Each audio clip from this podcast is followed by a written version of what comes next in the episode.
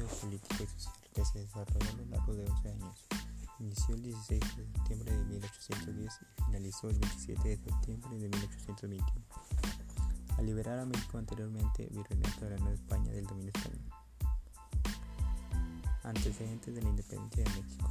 México estuvo bajo el dominio de la corona española por cerca de 300 años, tiempo durante el cual se seguían sus leyes y se llevó a cabo un proceso de dominio, explotación y aculturación de los pueblos indígenas. Asimismo, existieron y se limitaron diferentes estatus sociales según el poder político, económico y cultural que poseían las personas. La corona española privilegiaba y asignaba mayores beneficios a los aristócratas españoles que vivían en Nueva España. Esta situación fue generando un descontento entre la burguesía criolla, hijos de españoles nacidos en Nueva España, y lentamente fue propiciando un sentido de lucha por la independencia.